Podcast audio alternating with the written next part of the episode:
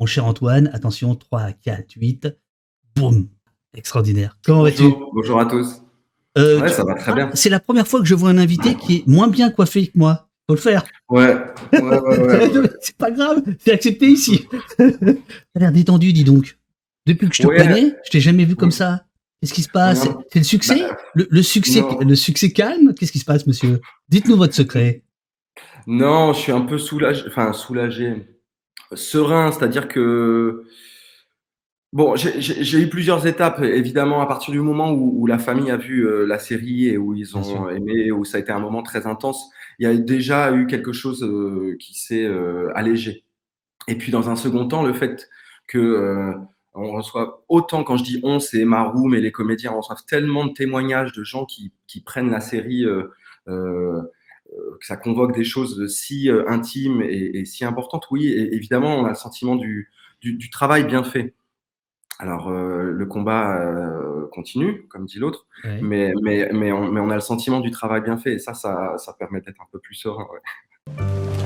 L'audience est ouverte. Ça va être éprouvant, on le sait. C'est pas le moment de vous décourager.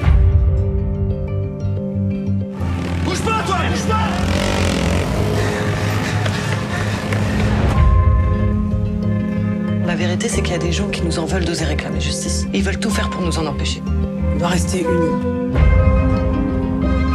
Malik Oussekine, Oussekine. L'affaire risque de prendre une ampleur sans précédent.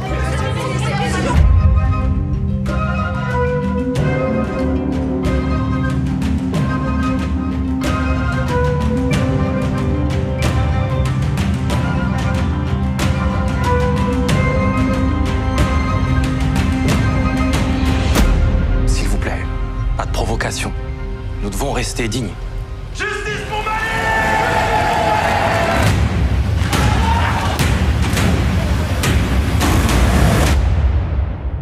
T'as 40 ans, donc tu n'es pas là. euh, Non, t'es pas là en 86. Non, j'ai 4 ans. J'ai 4 ans. à 4 ans. Mm, mm. Qu'est-ce qui, qu'est-ce qui fait que, euh, alors que tu es réalisateur euh, de, de, de, de séries ultra contemporaines, Le Baron Noir, enfin Baron Noir, pardon, euh, Le Bureau des légendes, qu'est-ce qui t'amène à t'intéresser à Malik Oussekine, qui va mourir donc sous les coups des voltigeurs le 6 décembre 1986, tu as 4 ans. Qu'est- Qu'est-ce qui t'amène à ça? Alors, moi, je me souviens pas de la mort de Malik. J'avais 4 ans, je, viens d'Anjou, d'un petit village en Anjou, et, ça avait évidemment pas résonné autant, euh, en tout cas dans la tête d'un enfant de 4 ans, et aussi euh, autour, de- autour de moi. J'ai découvert euh, le nom et le prénom de Malik dans le morceau euh, L'État assassine d'Assassin.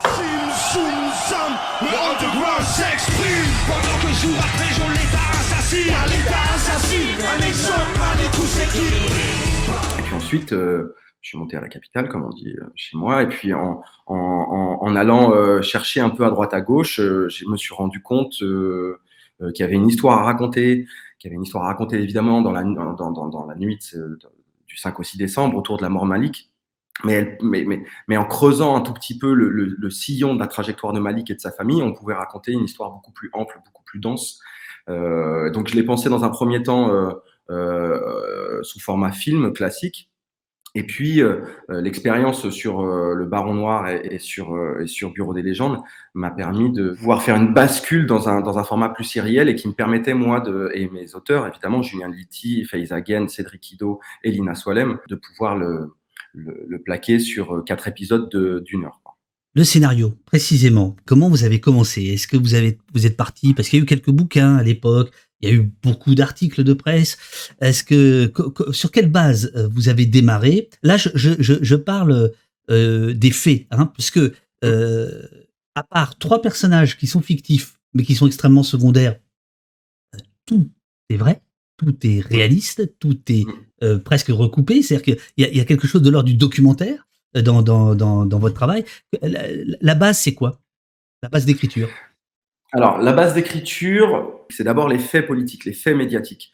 On se dit, il faut qu'on parle de ça, il faut qu'on parle de ça. Donc, ça va de, effectivement, qu'est-ce qui s'est passé dans ce hall dans la nuit du 5 au 6 décembre à euh, cette phrase qu'a dit Pandro euh, quelques jours après la mort de, Malik, jusqu'au procès. Euh, ça a été dans un premier temps les faits. Et puis, dans un second temps, quand j'ai rencontré la famille et les différents protagonistes de l'affaire, on s'est très vite dit avec mes auteurs que nous, on voulait raconter euh, cette, cette trajectoire au cœur de la famille, en étant au cœur de la famille.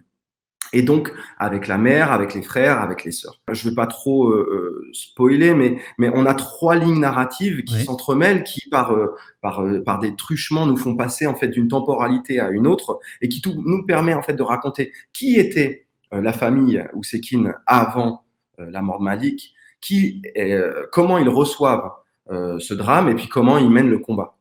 Et puis, euh, donc, on a la ligne narrative de Malik, des dernières heures de la vie de Malik qui traverse les quatre euh, épisodes. Mhm. Et puis, on a une, une, une, autre, euh, une autre ligne qui est donc euh, euh, les flashbacks euh, qui également traversent les quatre épisodes et nous racontent un tout petit peu plus en, un peu plus en détail euh, qui était euh, cette famille. Quoi. Le choix de, de- du regard intime de- cette histoire par un regard intime familial, c'est dès le départ, c'est dès le départ de l'écriture ou ça vient parce que vous rencontrez euh, les deux frères et la sœur euh, de, de- de Malik?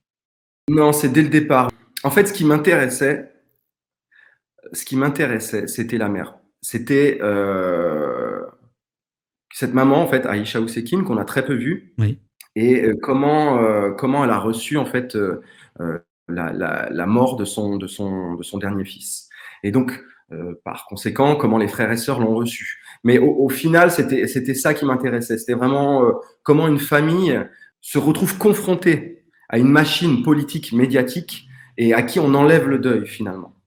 Parce que c'est ça qui s'est passé avec la famille Ousekine et avec Aïcha Ousekine, c'est qu'on lui a, empêché, en plus de perdre son, enfant, on lui a empêché un deuil. Donc voilà, ça c'était très clair, très très clair dès le début. Et puis après, euh, on savait très bien qu'il fallait avoir une ligne euh, omnisciente, c'est-à-dire une ligne euh, politique, médiatique, pour raconter évidemment l'ampleur de ce fait de société, mais également la machine qui, se met en place. Ces- trois lignes de, temps dont tu parlais, on va pas trop creuser, est-ce que euh, c'est justement le, format sériel qui te, le permet plus que un film d'une heure et demie, deux heures, où euh, il faut condenser encore plus, ou pas? Je crois, oui, parce qu'on avait même une, autre ligne à l'intérieur de nos lignes qui était plus une ligne médiatique, mais qui ne tenait pas en fait dans le format quatre épisodes. Et, indéniablement, le fait d'avoir quatre heures, de la possibilité de, de déployer notre récit sur quatre heures, ça permet de raconter un peu plus en profondeur. Voilà les combats, euh, euh, le combat judiciaire, le combat euh, euh, sociétal, mais également en fait les combats intimes. Et ça, c'était très important d'être aussi, précis à un endroit qu'un autre du récit. Et effectivement, les quatre heures, les quatre heures de, de, nous permettent de, déployer ça plus facilement. Cela dit, il y, a, une critique euh, sous-jacent- sous-jacente pardon, du monde médiatique tout du long. Il y a notamment, alors ça, c'est- très peu, très peu euh, retenu, mais il y a le rôle euh, plus que trouble, on va dire, du journal Minute, journal d'extrême droite, qui, qui apparaît, et, et pas uniquement. Euh, il y a euh, notamment cette scène euh, qui marque beaucoup les esprits, qui est, qui est celle de, de Mitterrand, où on est en plein, en fait, euh, dans une, une opération de, de médiatique, en réalité. C'est ça, c'est-à-dire que bon, euh, Malik meurt le 6 décembre. De, ce qu'on sait, c'est qu'autour du 7 décembre, il y a un bruit qui court comme quoi euh, Jacques Chirac, qui est donc, donc le Premier ministre, euh, souhaite rendre visite à la famille. Et donc euh, Mitterrand, apprenant ça, le contourne par sa gauche. Comment avez-vous trouvé la famille? Je vous dirai simplement ces quelques mots. J'ai voulu apporter à cette famille en deuil le témoignage de la nation et lui dire personnellement ma peine devant ce grand malheur. Alors évidemment, euh, on peut y voir une manipulation, on peut aussi y voir quelque chose de très, de très sincère de la part du président. Je crois, j'ai cru comprendre qu'il avait été particulièrement touché, parce que j'ai rencontré des personnes qui étaient à ses côtés, qu'il avait été particulièrement touché par la mort de Malik.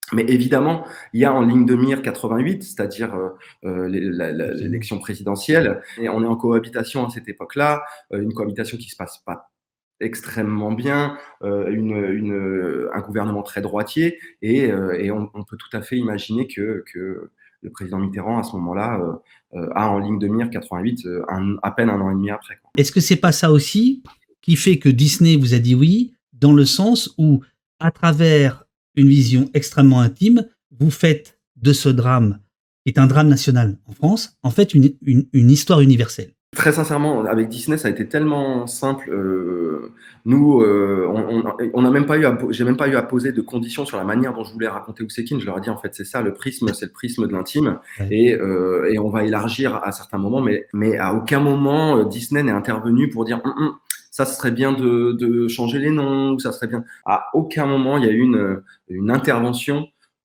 euh, d'un côté ou de l'autre, hein, pour dire non, on ne raconte pas ça, ou raconter plutôt ça, parce que nous, euh, à l'international, Disney, on a besoin de raconter ça. Pas du tout. Ça a été vraiment une collaboration, un accompagnement. Ils ont été, euh, ils ont été vraiment super. Quoi. En, passant par l'intime, tu, tu, tu, arrives à, à, raconter cette histoire. Finalement, je pense qu'elle peut parler au monde entier, parce que la série est sortie le même jour. Dans, dans combien de pays? 146. 146 pays. Donc il y a 146 pays qui d'un coup ont découvert Malekousekine il y a quelques jours. Ça, c'est ça. Et, ça, je trouve ça, ça, je trouve ça, en fait, qu'on arrive enfin à raconter notre histoire. Et qu'on arrive enfin que ça soit pas que le, un modèle états-unien finalement, mais qu'on ait un modèle, français. C'est une production française réalisée, créée écrite par des Français. Euh, alors même si le, diffuseur est international et c'est Disney, ça reste vraiment un, euh, film, enfin quatre films français, et qu'on puisse enfin se retourner sur euh, notre passé, raconter notre histoire frontalement euh, et le raconter au monde, ça, ça, je trouve ça vraiment, vraiment bien.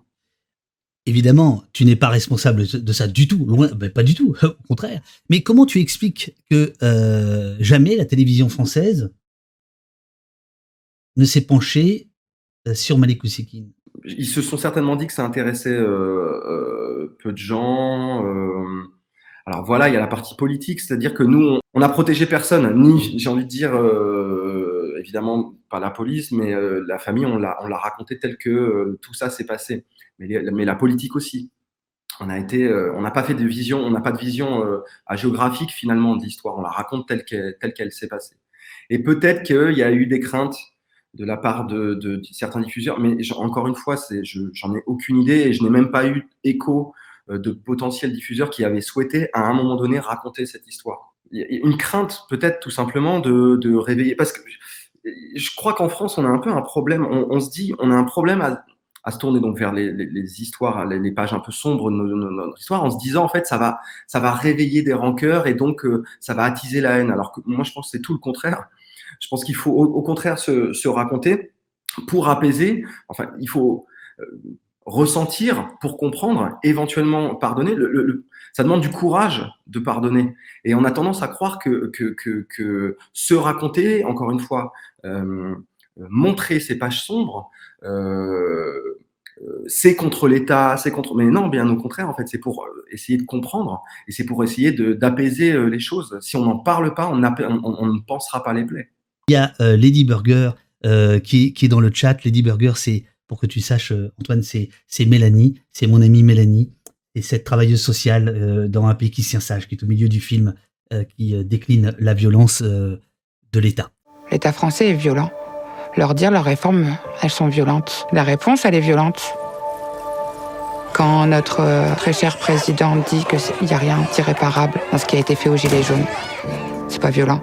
Voilà, et donc je l'embrasse, je sais qu'elle a été extrêmement touchée par la série, donc ce qui, ce qui montre voilà, que ça, ça, ça, traverse, ça traverse les mots. Nous sommes euh, au mois de juin de l'année dernière et tu as eu le, la gentillesse de me, de me dire, oh bah tiens, viens, euh, viens, euh, viens au tournage. Euh, je les découvre, hein, je les découvre avec vous. Hein, les voilà, donc ça c'est les motos, c'est les motos des voltigeurs. Et là, nous sommes, et là, et là, nous sommes au 20 rue Monsieur le Prince. C'est-à-dire, nous sommes sur les lieux mêmes où s'est passé ce dont on est en train de, de parler et, évidemment, ça donne à la série un poids, mais monstrueux. Je, veux dire euh, émotionnellement, c'est-à-dire que tu filmes ce qui s'est passé sur les lieux où ça s'est passé. Tout à fait. Et ça, c'était une volonté donc dès le départ, c'est-à-dire euh, d'être au plus près du, réel finalement. Donc le 20 rue Monsieur le Prince, donc on a tourné effectivement réellement dans ce hall, euh, mais également Octobre 61, Meudon, euh, on a tourné tout ça sur les lieux vraiment où, les choses sont passées et ça a évidemment chargé. Je, savais que ça allait charger évidemment émotionnellement. On était aussi d'accord pour dire que même si ça allait être compliqué, parce que c'était extrêmement compliqué, Enfin, David, je te fais, je vais faire, je te fais l'impasse sur euh, parce que c'est très finalement assez technique. Mais ça a été extrêmement compliqué de tourner dans cette rue là que vous voyez. On n'a pas lâché, on n'a pas lâché, et il s'avère que bah, tu étais là, David, quand on a tourné. En fait, il y avait cette charge, il y avait cette charge de conscience en fait aussi. Alors il y a la charge émotionnelle, mais il y a aussi une charge de conscience d'être sur les lieux. C'est comme si, moi de manière un peu méta, j'ai le sentiment que Malik m'a accompagné. Il est en train de, enfin voilà, tu vois, je suis encore. Euh, on le sent. Bien sûr. On est, on est, deux, on est deux camarades. Et en fait, tu vois, il m'a accompagné sur tout le, sur tout le, sur tout, sur toute la, la, la, trajectoire. Et en fait, d'avoir été dans tous ces lieux qu'il a lui traversé, ça a forcément euh, nourri fortement. Alors le jeu des comédiens, mais également la manière dont dont, je posais euh, ma caméra. Donc en fait, euh, euh, pour moi, c'était indispensable. Thierry Godard, Richard Samut et, Mathieu Lucci, qui jouent les trois policiers, eux également étaient, étaient évidemment très de, du lieu et de ce qui, s'est réellement passé ce soir-là, ce soir du 5 au 6 décembre. Le tribunal, moi, je souhaitais absolument tourner dans le tribunal où s'était passé également le procès. On est dans le tribunal. Mais voilà, ça, ça amène, ça amène. Euh, alors, ça euh, transpire. Il y, a, je trouve une très très belle euh, remarque dans le chat. on, te dit finalement, tu filmes cette reconstitution qui n'a jamais eu lieu réellement. Alors, il y a une reconstitution. Elle fait partie du, elle fait partie du de, hmm. la, série. On, mais c'est une reconstitution qui n'a de nom que, enfin, qui voilà. oui, oui, oui, de reconstitution que le nom. Et, et, non, je trouve ça très beau, ce, ce que dit le chat. Finalement, le cinéma, on va faire cette reconstitution. On va faire cette reconstitution. On va vraiment montrer en fait ce qui s'est effectivement réellement passé sur les lieux, les lieux du crime. Et, et, et, ce que je disais, c'est je pense ça transpire, ça transpirait euh, sur le plateau, et je crois que ça transpire aussi euh, euh, à l'écran. Euh, bah voilà, cette espèce de, de, de, de volonté d'être au plus près du réel, mais parce que encore une fois, on, on se le devait pour Malik et, pour la famille, on se le devait. Quoi. Euh, c'était un moment euh, absolument, euh, voilà, c'était pour moi absolument inoubliable. Et, en plus, tu m'as fait ce cadeau-là. Voilà. voilà, je suis avec l'équipe. Mélanie te demande, il y a une autre scène absolument incroyable du, fait qu'elle a été filmée là où ça s'est passé. c'est le 17 octobre 61. Il y a à peu près 200 Algériens qui vont mourir dans, dans la scène. Et vous, vous arrivez à filmer un des ponts où ça s'est passé euh, d'une part, est-ce que la famille Ousekine a vraiment euh, participé à cette manifestation du 17 octobre 61 et comment ça s'est passé ce tournage-là? L'oncle, toute la famille était très engagée dans, ce mouvement d'indépendance de, d'Algérie et ils étaient effectivement avec Mohamed euh, dans la marche du, du 17 octobre 61. Une famille très très très très engagée. Feiza euh, Gen avait déjà eu euh, l'envie, le désir de, de, de, de raconter cette, ce moment d'histoire, ce chapitre important d'histoire. Et il y a évidemment une sorte d'atavisme, euh, d'héritage de la violence policière. moi, je crois beaucoup, je crois beaucoup et en, aux blessures transgénérationnelles, à ce qui, à ce qui touche la chair et ce qu'on transmet plus ou moins consciemment de génération en génération. Et le 17 octobre 61, c'est pas, c'est pas, c'est pas l'alpha des violences policières, mais en tout cas, c'est une étape euh, forte forte. Et, euh, et, donc voilà, quand on a appris qu'effectivement il participe, que la famille Ousekine participait à cette, à cette, à cette marche, bon voilà, le lien s'est fait euh, assez naturellement, j'ai envie de dire. Quoi. Et donc le tournage, ça a été, euh, c'était pareil, c'était d'une grande intensité. Cette, cette scène où effectivement on, on, on, balance des Algériens dans la scène, que moi je voulais réellement filmer. C'est-à-dire que je ne voulais pas de, de, VFX. Je voulais pas. voulais pas des je voulais pas d'effet. Et donc, euh, avec, euh, avec Olivier Fornara, mon, cascadeur, on, s'est posé la question. Je voulais vraiment raconter cette, euh, montrer cette violence et, et, et montrer, montrer ce que c'est qu'un le poids d'un homme ou d'une femme qui tombe dans la scène. et je, je, je, crois, moi, aux effets réels. Je crois, j'aime beaucoup les VFX, mais je crois au réel. Et j'avais, donc voilà, ça a été très, très compliqué en termes d'autorisation, t'imagines, euh, à plein d'endroits, de, de pouvoir euh, faire cette scène. Et donc, on a, on a tourné ça pendant 5-6 euh, heures. Et c'était ouais, c'était hyper émouvant. Le plus jeune corps retrouvé le 17 octobre 61, c'est une jeune fille de 14 ans. Euh, donc, enfin, c'était des hommes, c'était des femmes, mais c'était aussi des enfants. ce sentiment, encore une fois, de, de montrer à nouveau une, une, une, page assez méconnue quand même, ce crime d'État. Bien sûr. Euh, euh, encore assez méconnu, euh, sans être dans la pédagogie, avec toute l'humilité du monde, mais de pouvoir dire en fait, oui, ça c'est réellement comme ça. Non, mais si, si, si, tu veux, ce qui est, ce qui est, ce qui est incroyable, c'est que en octobre dernier, pour les 50 ans, euh, la marche a dû s'arrêter place du Châtelet. On n'a pas eu l'autorisation d'aller jusqu'au pont.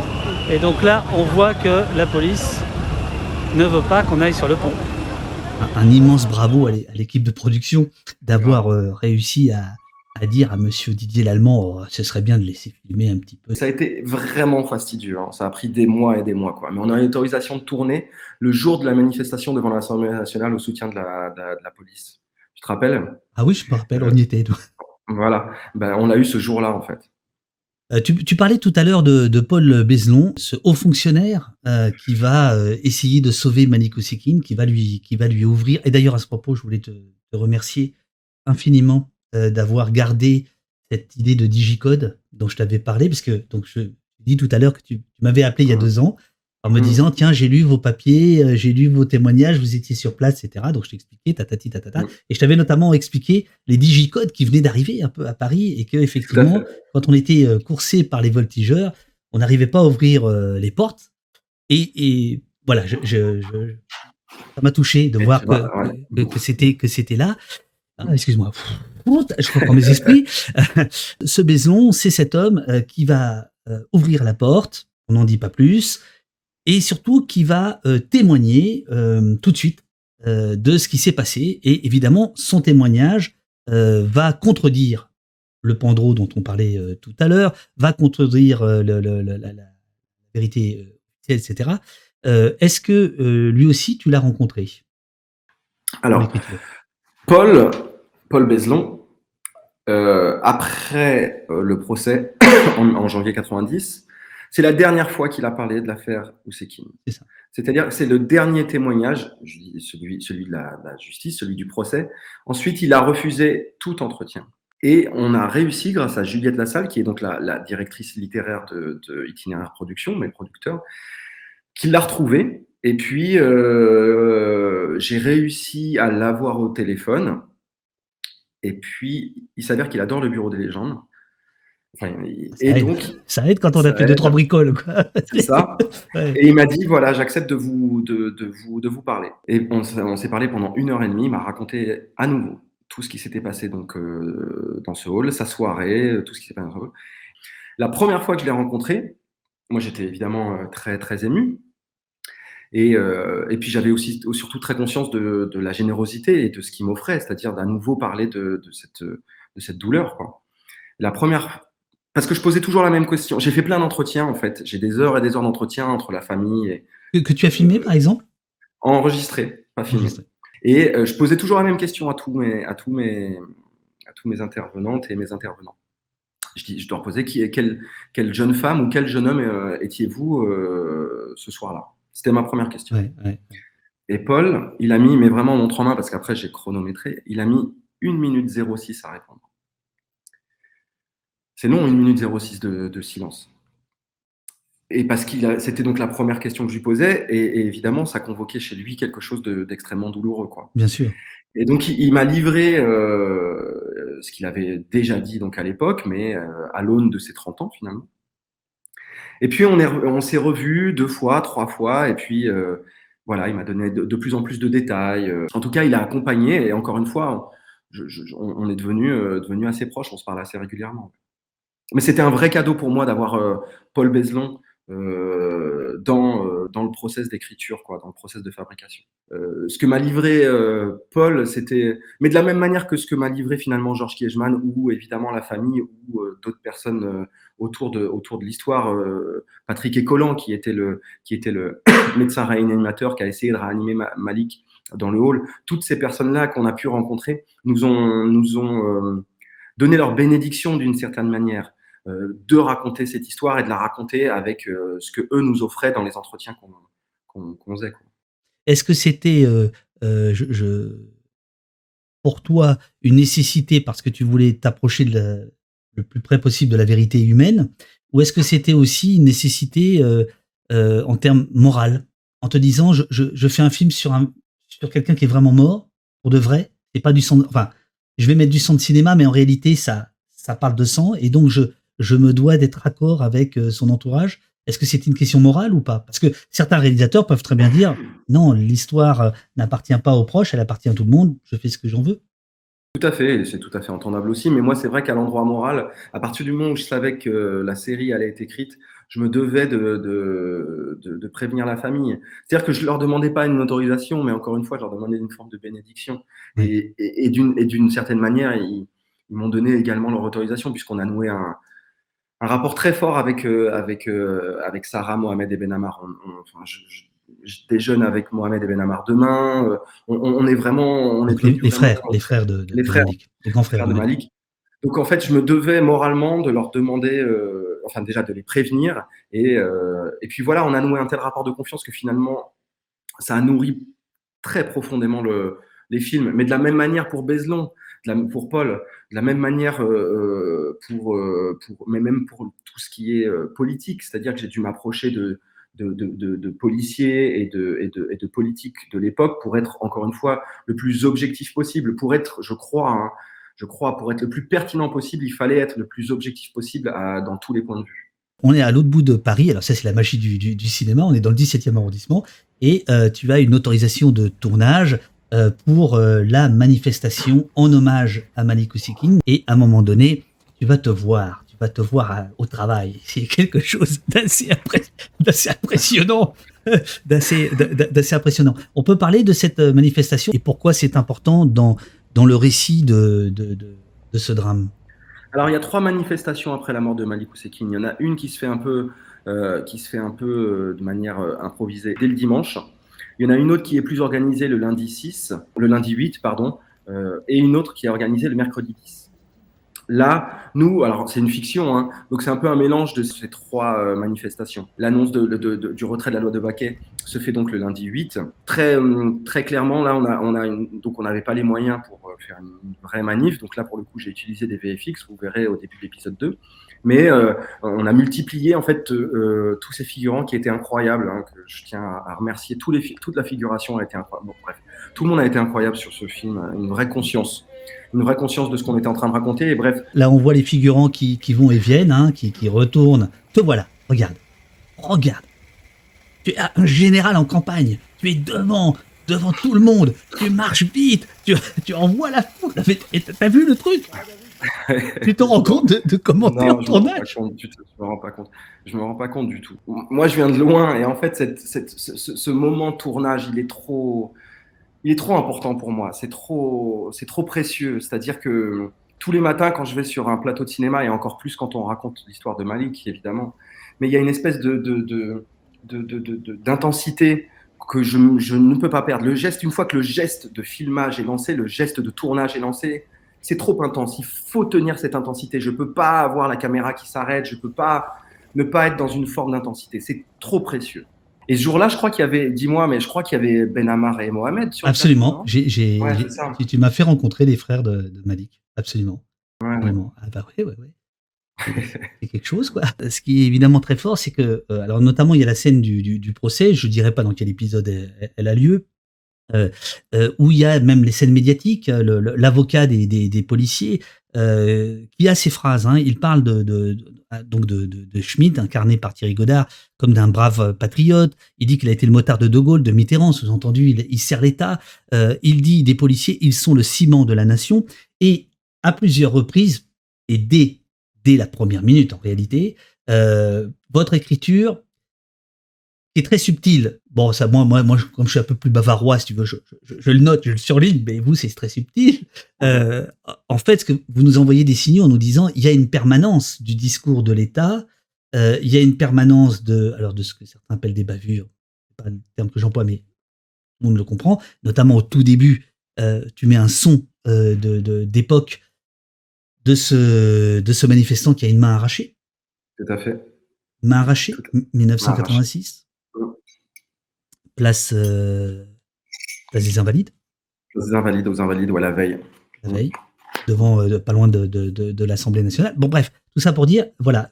Et donc, il y a, il y a des phrases qui font, ou des scènes qui font terriblement écho à aujourd'hui. On n'a pas fait un historique des violences policières, mais en tout cas, on s'est très vite rendu compte que dans les violences policières, il y avait un champ lexical, que ce soit d'un côté ou de l'autre, euh, qui était euh, sensiblement le même. Alors effectivement, c'est pas un hasard si on a mis dès le début donc de l'épisode 1 cet audio de l'époque où il y a effectivement euh, main arrachée, euh, des, des, en, encore une fois une sémantique qui est, qui est utilisée encore aujourd'hui. C'est-à-dire que quand Garot, parce que tu parles de Garot, donc Gilles Cohen, quand Voilà. Garot en fait parle Garot, de- donc c'est l'avocat de- des policiers. Euh, Garot, il dit, il, dit, il dit ça, effectivement, c'est le ciment na- Bon, alors Garot, il faut peut-être aussi recontextualiser qui était Garot. hein. Euh, C'était un avocat euh, très droitier, partisan euh, de la légitime défense, pro, pro peine de mort. C'était quelqu'un très proche des syndicats de police. Voilà. Maintenant, lui dit une phrase qui, pour moi, en fait, synthétise un tout petit peu cette impunité autour des violences policières, mais j'ai envie, de dire presque dans le monde entier. Il dit cette phrase, je, je spoil un tout petit peu, mais bon, c'est pas, c'est pas grave, hein, David. hein. Ouais, et je vais te dire, j'ai l'impression que. euh, alors, il y a ceux dans le chat qui n'ont pas vu le, le- le film et qui vont se précipiter. J'ai l'impression, parce que là, euh, bon, je veux dire, voilà. Et puis, il y a ceux qui l'ont vu et qui t'écoutent. euh, voilà. Et on a un chat qui se tient très sage aujourd'hui. C'est incroyable. C'est magnifique. Ah non, il y a, il y a quelque chose, hein, je, te, je te promets, je sens quelque chose. Bon. Donc, tu peux spoiler un petit peu. un tout. Ok, trop, donc il dit, Déconne il- pas. il dit c'est- non, non, je déconne pas. Il dit cette phrase en fait de, de, de, de Garot, donc, en- donc, avocat euh, qui défend les policiers. Il dit en fait au juré, il dit si vous condamnez ceux qui vous protègent, ils, Oui. ne, vous, ils ne vous protégeront plus. Absolument. Et cette phrase, je trouve qu'en fait, elle est, elle est, elle est, elle est vraiment euh, symptomatique de la difficulté à pouvoir euh, condamner les violences policières, mais en France, mais j'ai envie de dire dans le monde. Mais par exemple, Antoine, cette, cette phrase, elle est, elle est véridique? Alors, elle est véridique. C'est pas Garot qui l'a dit, mais elle est véridique. Ça, ça c'est la Ouais. liberté, toute licence en a. Mais elle est d'époque. Tu sais que c'est exactement le discours qu'il y a eu, notamment sur la loi sécurité globale. Il faut protéger ceux qui nous protègent. Et donc, quand j'ai entendu cette scène, je me suis dit, c'est pas possible. Là, là, je me suis demandé, honnêtement, je me suis dit, tiens, est-ce que ils, euh, ils vont chercher dans, dans aujourd'hui une phrase pour la mettre là? Non, tu es en train de nous dire que cette phrase, elle a été prononcée à l'époque. Elle a été prononcée à l'époque, et surtout, encore une fois, elle a été prononcée à nouveau autour de la mort de Macomet. C'est une phrase qui revient tout le temps, et, je- et tu te rappelles évidemment, il y a quelques années, euh, je crois que c'était il y a 2-3 ans, il y a deux ans, en fait, quand euh, des policiers se sont retrouvés devant la maison de la radio et ont posé les armes, Bien sûr. tu te rappelles de cet épisode Oh, en bah disant, oui, en fait, oui. désormais, allez-y. Ça, ça- ça- ça- je trouve que c'est une sorte de mise en abîme, finalement, un tout petit peu de cette phrase. Le côté, vous nous condamnez d'une manière ou d'une autre, hein, c'est-à-dire, euh, bah, si vous nous condamnez, on ne vous protégera plus. Et allez-y. Pour, la petite histoire, cette manifestation euh, dont tu parles, c'était à l'été euh, 2000, euh, 2020. Euh, elle faisait suite à d'autres. hein. Ça s'est arrêté quand ils sont allés devant le Bataclan parce que là, les gens ont dit vous, vous abusez quand même. Et deux, jours plus tard, mais la manifestation Radio France, là, c'est quelque chose qui, qui nous, qui, nous, qui nous rejoint, c'est le cinéma. C'est que euh, ils avaient plusieurs euh, revendications. La première d'entre elles, c'était de dire que la médiatisation euh, des violences policières, ça commençait à suffire. D'où la question de, de, de- de Radio France. Et il y avait aussi dans le, parmi les manifestants des policiers qui n'avaient pas supporté que la région Île-de-France donne une- un petit peu d'argent pour la réalisation d'un petit film qui s'appelle Un pays qui tient sage. Vois, c'est c'est drôle, là. Les choses, ça tourne, les, les- les choses tournent. Euh, alors, euh, film, film. arrête, arrête, arrête, on s'en fout. Mm. Alors, un autre avocat, justement, c'est la partie adverse, c'est Georges Kiechman, euh, incarné, on le voit là, par euh, Cadmerat. Impeccable, impeccable. Lui, Kiechman, euh, tu l'as rencontré? Ouais, j'ai rencontré Georges. euh, alors, je l'ai dans un premier temps par téléphone, puis ensuite il m'a invité chez lui. Pareil, un long entretien de plusieurs heures où il nous a expliqué un tout petit peu, en tout cas les souvenirs qu'il avait euh, euh, de, la défense de la famille Oussekine. Euh, j'ai envie de dire avec une grande sincérité, avec une grande honnêteté. C'est un personnage qui m'a énormément touché, Georges, malgré ce qu'on peut imaginer. Il y avait une vraie sincérité à défendre cette cause. Évidemment qu'il était proche, c'est ce qu'on dit dans la série, qu'il était proche de- du, du président Mitterrand. Mais, euh, mais c'était un combat qui lui tenait vraiment à cœur. à l'époque, euh, il y avait donc Mitterrand. euh, c'est- devenu le soir même, le, disons le lendemain matin, ça- le drame qui survient rue Monsieur le Prince devient une affaire euh, politique. Et il y a notamment euh, SOS Racisme. Alors, euh, il y, a- il y a une scène, moi, qui, qui, qui- qui m'a frappé, c'est la scène de l'autocollant. Est-ce qu'on peut en Mhm. parler ou pas? C'est pareil, c'est dans l'épisode 4. Euh, et on a Sarah. Sarah qui est la plus, euh, la plus euh, véhémente, la plus. euh, Sarah euh, Oussekine. Sarah Oussekine, et qui, euh, bah, c'est c'est pareil, c'est dans les, dans les discussions qu'on a pu avoir avec Sarah, euh, qui elle euh, euh, souhaitait euh, mener le combat finalement euh, sans euh, euh, accointance politique, quelle qu'elle soit. Et donc effectivement, elle, ne- elle, le, le- le- alors SOS Racisme a fait le travail à l'époque qu'il l'estimait euh, euh, juste, mais elle, à dès cette époque-là, ne souhaitait pas être euh, récupérée entre guillemets euh, par SOS Racisme. Mais c'est sa trajectoire à elle. hein. Voilà. Sarah, elle est, elle est, elle est à droite là sur le, sur le. C'est Mona Solem, ouais. Voilà, Mm. celle qui incarne Sarah. Mais c'est là, je trouve vraiment la force du, du, du, du- cinéma, c'est-à-dire euh, en, en un geste, euh, vous, vous évoquez, vous laissez entendre, voilà, qu'il y a, il y a eu déjà à l'époque une discussion autour de SOS Racisme, dont aujourd'hui on dit avec euh, facilité, quoi. Enfin, je veux dire faci- facilement, plutôt que facilité. Bon, Mm. voilà, que, que c'était quand même le sous-marin du PS et tatati tatater. Et là, juste en, euh, voilà, il y a une forme de, voilà, en, en quelques secondes, on comprend qu'il y a un enjeu qui, qui dépasse. Tout à fait. C'est-à-dire, c'est toujours pareil, c'est d'essayer de montrer les différents points de vue, de ne pas être euh, euh, juste sur un rail. Il y avait, il y avait différents points de vue euh, autour de, de, l'affaire Oussekine, mais également autour des SOS Racisme, et le point de vue de Sarah est celui-ci. Quoi. Et pour le coup, ils ont été extrêmement présents, même lors du verdict. C'est, ils, ils- se sont retrouvés tous devant le tribunal et SOS Racisme a vraiment été moteur dans la contestation. Malgré tout, certaines personnes n'étaient déjà pas euh, en accord avec, euh, avec euh, leur point de vue. Le, le chat te demande comment euh, les, ont réagi les, les autorités, les syndicats de police notamment, euh, ou les autorités euh, administratives. Depuis la sortie? Oui, oui, depuis la Euh, sortie. ouais. Euh, bah, pff, tu connais ça mille fois mieux que moi. hein, On, on se fait. Alors les syndicats, pour l'instant, j'ai rien eu de, de la part des syndicats.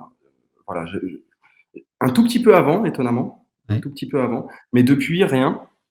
Et puis après, bah, des insultes, euh, mais classiques de, de- de- sur, euh, sur Twitter ou ailleurs. euh, voilà, on se fait, on se fait, on se fait beaucoup insulter, ouais. Sur, sur, quelle, euh, sur quelle base? Vous êtes des mauvais français? Vous êtes des, des- Oui, bah, tu vois, ces termes, ces termes que je comprends pas, moi, tu sais, euh, wokiste, euh, islamo-gauchiste, enfin, des termes qui, qui, qui- qui- que je n'arrive pas vraiment à. Mais sans mauvaise volonté, hein, vraiment, hein, mais je, je- je- je- que, je, ne- que je ne comprends pas. Oh merde, on va pas finir là-dessus. Comment on pourrait finir? Comment on pourrait finir? Sur. euh, comment on pourrait finir? On pourrait finir sur. euh, Pas l'artiste?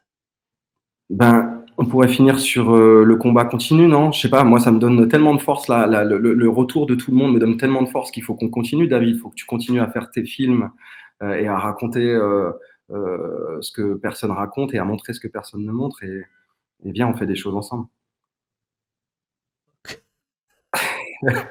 Bon, allez, euh, j'ai la chair de poule. euh, merci, merci, merci à toi. J'ai réservé mon après-midi pour euh, binger. Merci Antoine de t'être mis à notre disposition. Je te dis euh, Lila que je salue. Merci, c'est un magnifique long film. C'est quatre euh, films magnifiques. Bravo encore, bravo. Merci beaucoup. Enfin, écoute, voilà. Merci, merci David, oh, merci à vous tous, merci à vous tous, merci, Allez. merci à tous. On, on- on- on t'embrasse.